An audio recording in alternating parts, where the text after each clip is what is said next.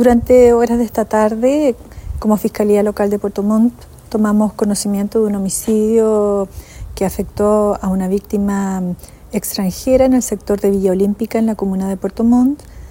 Como primeros antecedentes, se da cuenta que la víctima, una vez que había finalizado labores de construcción en el sector, habría sido atacado por otro sujeto que aún no es identificado, quien lo estaba esperando.